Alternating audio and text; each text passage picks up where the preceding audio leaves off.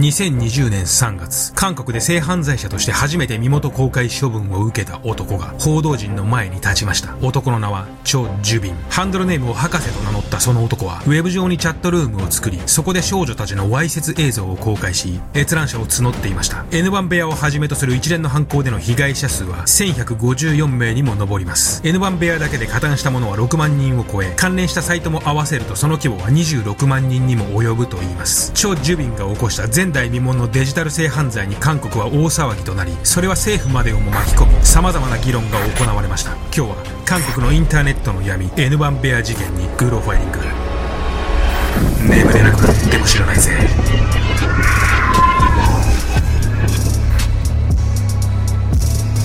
さて今日は N 番ベア事件です。2018年後半から2020年前半まで。およそ1年半にわたり韓国のウェブ上はこの N 番ベア事件によって大騒ぎとなりました。テレグラムというメッセージアプリを利用して行われた韓国史上最大規模のデジタル性犯罪がこの N 番ベア事件です被害者の6割以上が20代以下の未成年の少女たちでした。そこには我々が日々当然のように使っている SNS の怖さ、誰でも驚くほど簡単に被害者にも加害者にもなり得てしまう現実がありました。N バンビア事件とは一体何だったのか、そこではどんなことが行われていたのか、それでは行ってみましょう。その噂は2018年の後半頃から韓国のネット社会に広がり始めました。ネット上で少女たちのわいせつな映像が共有されている、テレグラム上の秘密のチャット部屋で違法に撮影された少女たちの映像が公開されていると。N1 ベア事件は初めはそんな風に韓国のネット社会の片隅で発生したのです。噂が広がり始めた2018年から2019年の初頭まで N1 部屋に関する通報は警察にも数件ほど入ってていましたが、その時点では警察の捜査などは行われず、彼らは無関心のままでした。それはまだこの頃は世論からの圧力がなく、事態の重大さに警察組織が気づいていないということもありましたが、そこには警察が二の足を踏んでいたもう一つの理由があったのです。それが N バンベア事件の舞台となっていたテレグラムというアプリの存在です。テレグラムとはロシア人技術者によって2018年に開発された日本でいう LINE のようなメッセージアプリのことで、そのユーザーは全世界で4億人を超えると言います。しかしこのテレグラム、犯罪に利用されることが非常に多いアプリでもあるのです。その理由はテレグラムが誇る厳格なセキュリティにありました。テレグラムでの通信内容は常に暗号化され、メッセージの内容は運営側でも確認することはできず、さらにそのメッセージのログは保存期間を任意に変更できるため、後日消去されたログをたどることは警察でさえも困難です。そしてこのテレグラムの強固なセキュリティの恩恵は、犯罪者側にとっても大きなメリットであり、N バンベア事件での容疑者たちもまさにこの点に目をつけて、その主戦場をテレグラムとしていたのです。このように N バンベアのようなデジタル犯罪は、従来までのアナログ方式で行われる物理的な犯罪とは異なり、それ自体が国をまたぎ行われ、関係者も膨大な数になることが多く、その解決は一筋縄ではいきません。世界と瞬間的に繋がることのできるネットの利点は、まさに諸刃の剣でした。N 番部屋。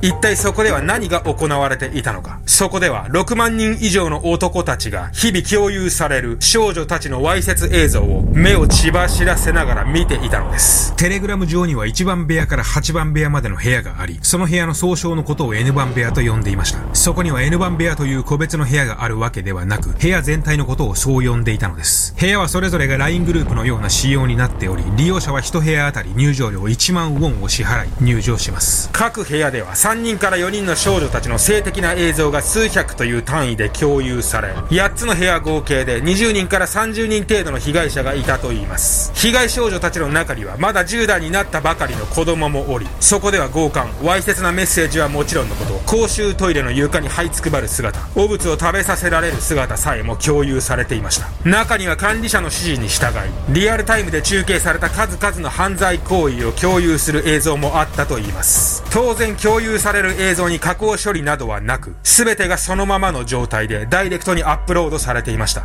女性であれば絶対に他人に見られたくないようなことを管理者から指示され、それを自分で行う。N 番部屋では、我々がフィクションの世界だけでしか目にしたことがないような行為が日々実際に行われていたのです。言葉にできないほどの凶悪な映像、人間の闇、N 番部屋に潜入捜査を試みた者は、一時的に現実感を喪失し、連日悪夢にうなされるほどの衝撃を受けたといいます。もちろんここで共有されていた少女たちの映像は本人の意思に反して強制的に撮られたものであり、被害者たちは利用者からは奴隷と呼ばれていました。各部屋では1日で1万5000件以上ものメッセージのやり取りが行われ、同時接続数が1万件を超える日もあったといいます。さらに部屋を管理する側の人間は、家庭を持った一般の会社員や市役所で勤務する者で構成され、中でも市役所の職員はその立場を利用し、住民のデータベースを除き、そこから被害者の個人情報の提供も行っていたといいます。スマートフォンを数回操作し、金さえ払えば日々のストレスから解放され、現実を忘れ、究極的な刺激を体験することができる。N 番部屋を利用していた参加者は、そこにいることでまるで自分が全知全能の神にでもなったかのような、そんな感覚に陥っていたのではないでしょうか。日々新たにアップロードされるわいせつ画像。一体彼女たちの映像はどんな方法で搾取されていたのでしょうか。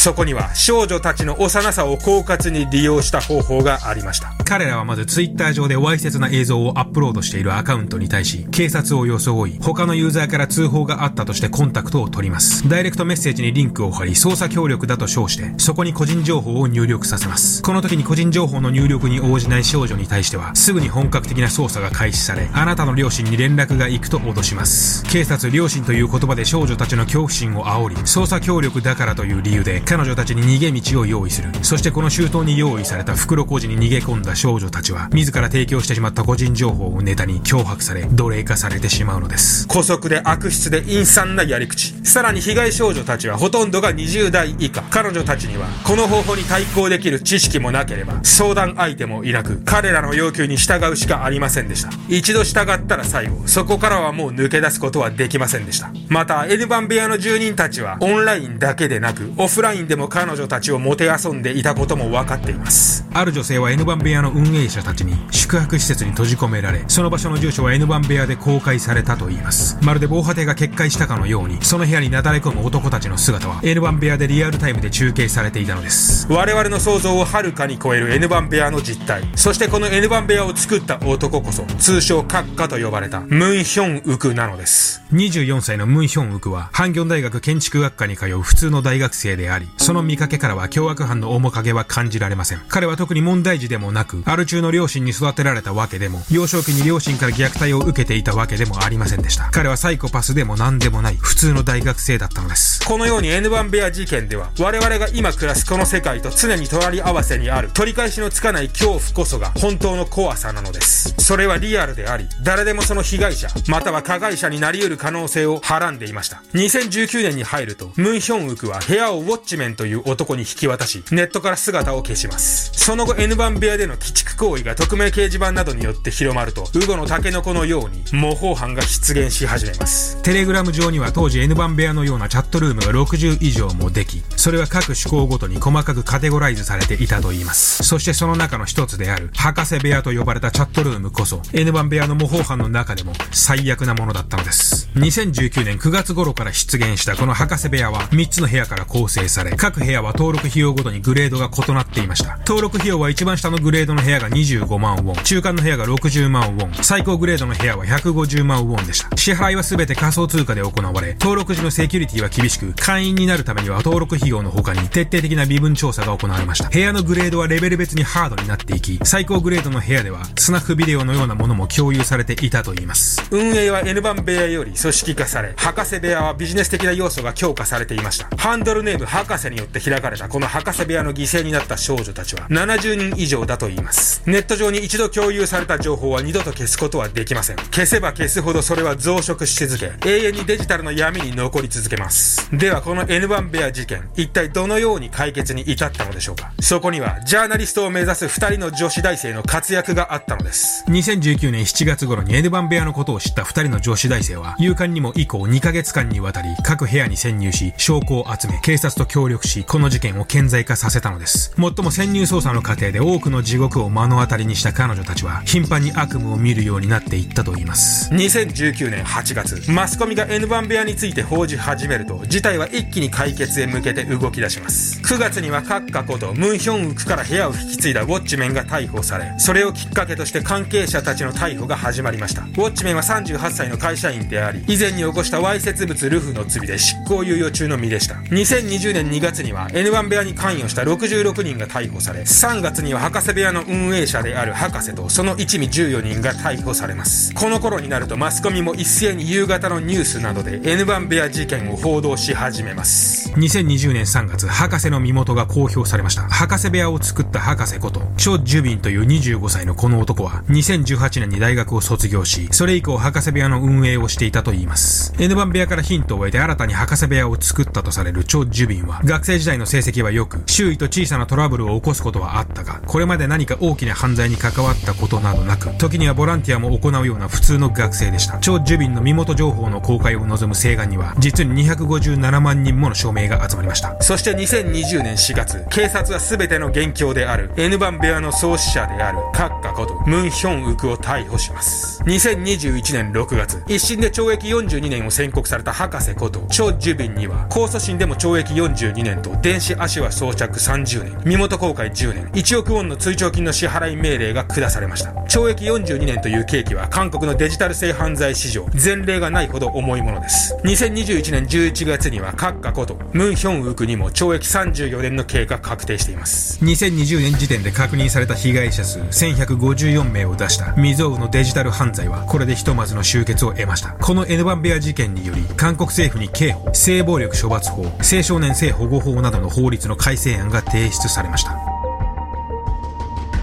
いかがだったでしょうか？このように我々が日常的に気軽に使っているインターネット。それは多くの危険とトレードオフの上で成り立っているものだということをしっかりと日々意識する必要があるかと思います。この事件を教訓にして我々一人一人が何を考えるか、それこそが大切だと思います。えー、先日ステッカーを販売しまして非常に多くの方にご購入いただきました。ありがとうございます。商品は順次発送していきますのでもう少しお待ちください。じゃあ今日はこの辺で。